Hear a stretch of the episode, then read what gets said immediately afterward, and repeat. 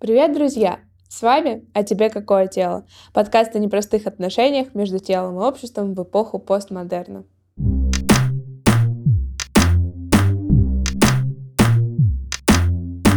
Ты Катя.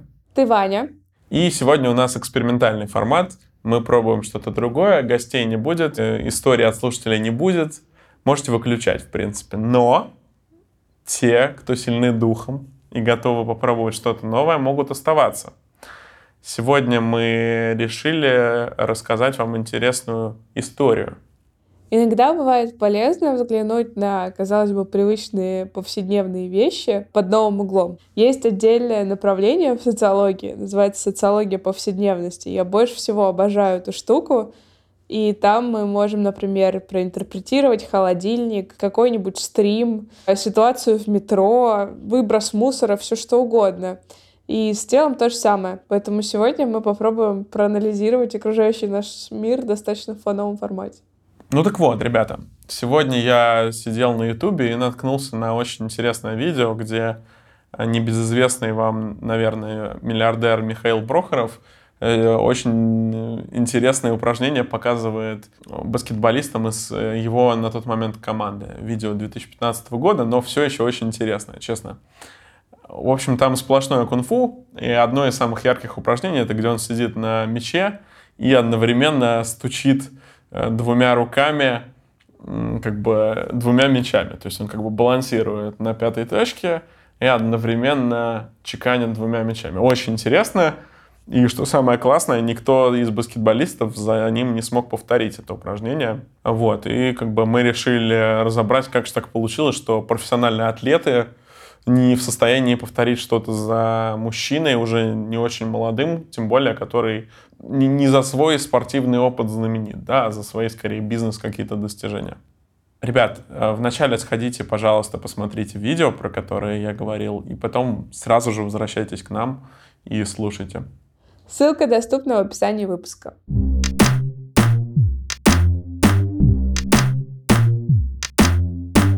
Нужно, наверное, чтобы вы более ярко представили эту ситуацию, а, то есть там было много достаточно клевых упражнений из серии там чеканки э, теннисного мяча в одной руке и чеканки баскетбольного мяча в другой. Все сложно, все требует нереальной координации. На мяч он сел и оторвал ноги, то есть это нужно балансировать на своей пятой точке на мяче. И как бы ситуация в том, что это действительно его клуб, и тут мы смотрим на позицию как бы как внешнего человека, который этой группе чужд. И тут он заходит и устраивает подобное зрелище. Как это может вообще трактоваться и что это за способности тела такие невероятные? Давайте разбираться. И в итоге я полез искать в интернетах э, этих ваших, откуда же такие чудеса берутся. Нашел очень интересную статью прости господи, на «Комсомольской правде», где Прохорова расспрашивали как раз ну, вот после этой тренировки или во время этой тренировки, где он делился секретами, как у него так получилось. И выяснилось, что это, оказывается, такое боевое искусство, тескао. Вот, и он уже там на тот момент 5-6 лет им занимался. И вот он рассказывал, что это очень такой э, достаточно элитный премиальный вид спорта, который очень эксклюзивен и подходит совсем не для всех. И как он был бы полезен, если бы его интегрировать в российское образование для школьников, как бы все стали здоровее спортивнее сразу. И мы с Катей решили, что будет клево вам про нее рассказать. Да, нужно отдельно отметить, что он действительно напрямую сказал, что Тескао — это закрытая школа, которая доступна далеко не всем. И здесь социология — это тот инструмент, который сможет распутать эту тайну невероятную. Слушай, а вот социология — это же такая наука тысячи лиц. Э, многие шутят, и вот мы с тобой уже несколько раз обсуждали, что к любому слову можно представить слово социология, получить какой-нибудь раздел. Ну да. Какой раздел социологии все-таки лучше всего отвечает на вопрос, что здесь вообще происходит? Социология тела. Или социология повседневности, а еще лучше социология тела внутри социологии повседневности. Это самый Это игры будет, разума пошли. Ну. Будет самый чист, честный ответ. Но да, социология тела, то, чем мы, в принципе, занимаемся. А, смотрите, Если посмотреть на такие глобальные подходы вообще в этом направлении, в социологии тела, мы можем увидеть, что тело неразделимо от окружающей нас реальности.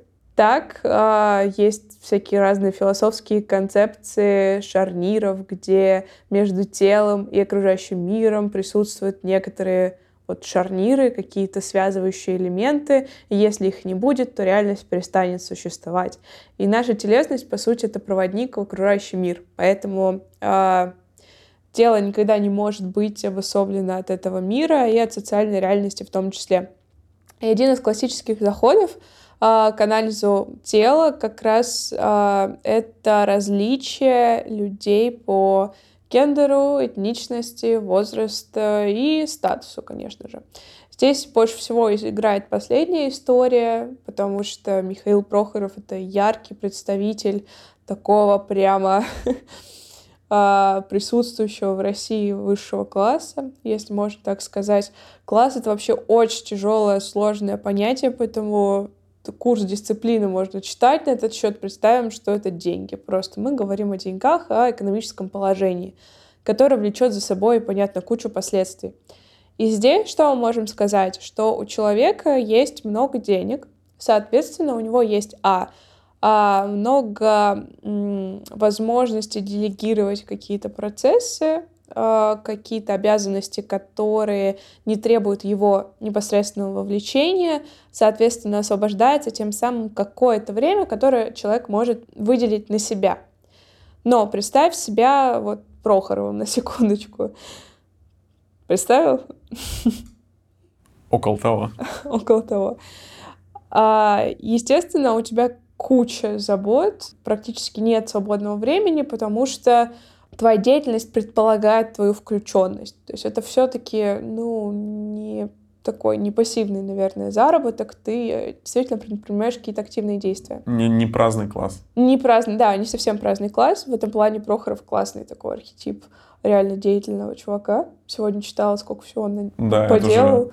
Я Класс. вроде как не выключался из общественной жизни, ну, все, столько всего узнал, он только в десятых годах столько всего сделал, а если посмотреть до этого, то там вообще... Ну да. Ну и смотрите, получается, у тебя высвобождается время на себя, и ты хочешь провести его максимально эффективно. Здесь уже можно экономику приплести с какой-то максимизацией полезности. Ты хочешь в соответствии со своим капиталом максимизировать полезность от времени, которое ты проведешь. Естественно, ты выберешь максимально эффективное занятие, которое ты только можешь э, приобрести, имея свой статус, располагая теми ресурсами, которые ты располагаешь. И если мы говорим про какого-то низкодоходного человека, то он не может себе позволить пойти в какую-то закрытую школу странных боевых искусств, которые позволяют тебе стоять на четырех мечах. Там он еще отжимался с четырьмя мечами. Руки на мечах, ноги на мечах, и он отжимается. Соответственно, человеку, у которого доход ниже, чем у Прохорова, не может себе позволить э, такое развлечение в виде закрытых школ и странных боевых искусств. Если мы говорим про там, социальную иерархию и там, на ступень, на две ступени ниже, чем стоит он. Мне кажется, сюда достаточно комфортно можно приплести еще известную пирамиду Маслоу. Это про то, что когда у тебя уже все базовые потребности, скажем так, закрыты, где ты уже имеешь достаточно дохода, чтобы просто спокойно кушать, у тебя открывается возможность рассуждать о чем-то высоком или заниматься какими-то не столь продуктивными вещами. Да, в итоге посмотрите, к чему мы пришли. А, действительно, казалось бы, да, деньги напрямую с телом не связаны, но здесь мы как раз приходим к тому, что статус, который человек занимает в обществе, он напрямую оказывает действие на тело этого человека. В итоге посмотрите, к чему мы пришли. Казалось бы, статус напрямую не связан с телом человека, но мы видим, как здесь опосредованно это приходит к каким-то результатам. К чему приводит ваше высокое положение в обществе? Да не просто высокое, любое, да? а вы способны выбирать а, разный совершенно род деятельности, условная верховая езда, даже финансово доступна как развлечение далеко не всем, потому что это удовольствие дорогое. И б, вы более тщательно подбираете э, свой досуг, да, на что вы тратите свое свободное время, если вы понимаете, что оно очень дорого стоит, это свободное время, и его очень мало. Здесь же мы можем говорить не только о доступности спорта, но и о его условной продуктивности. То есть известная тенденция, что обеспеченные люди любят играть не в самый продуктивный с какой-то точки зрения спорт а гольфа, который действительно дорогой по своему оборудованию и обучению и не особо продуктивный по навыкам, если смотреть на их применимость к жизни. Действительно, а, дети богатых, богатых, обеспеченных людей часто идут в гольф, и таким образом показывая свою причастность к определенному классу. Мне кажется, конкретно можно чуть-чуть рассказать про гольф, прям две минутки из личного опыта. У меня в университете был одногруппник, который был бывший профессиональный игрок в гольф. И он говорил, что это очень интересный вид спорта, чтобы в него играть, но отвратительно унылый, чтобы за ним наблюдать. И что еще важно, для него не требуется особое какое-то количество выносливости между точками ты передвигаешься на модненькой маленькой машинке. И, в общем, это идеальный вид спорта, подходящий для мужчин, ну, скажем, среднего возраста и выше, потому что ты уже не обязан бегать, действительно, ты просто ходишь по лужайкам, разговариваешь, нет никакого шума, никакого пота, ничего. Солнечный прекрасный день, зеленая трава, можно там попивать коктейль какие-то параллельно. Мне кажется, гольф вообще идеальная игра. Но видите, Прохоров, у него другие вкусы, он выбрал катание на мячике верхом. Да, классно. Видите, доход влияет на спорт, спорт влияет на тело. Итого тело социально обусловлено.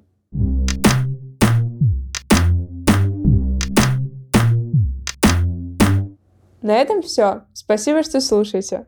Напоминаем, что у нас есть Инстаграм, где мы публикуем истории людей. Вы можете стать героем выпуска нашего проекта. Для этого просто напишите нам через ссылку в описании.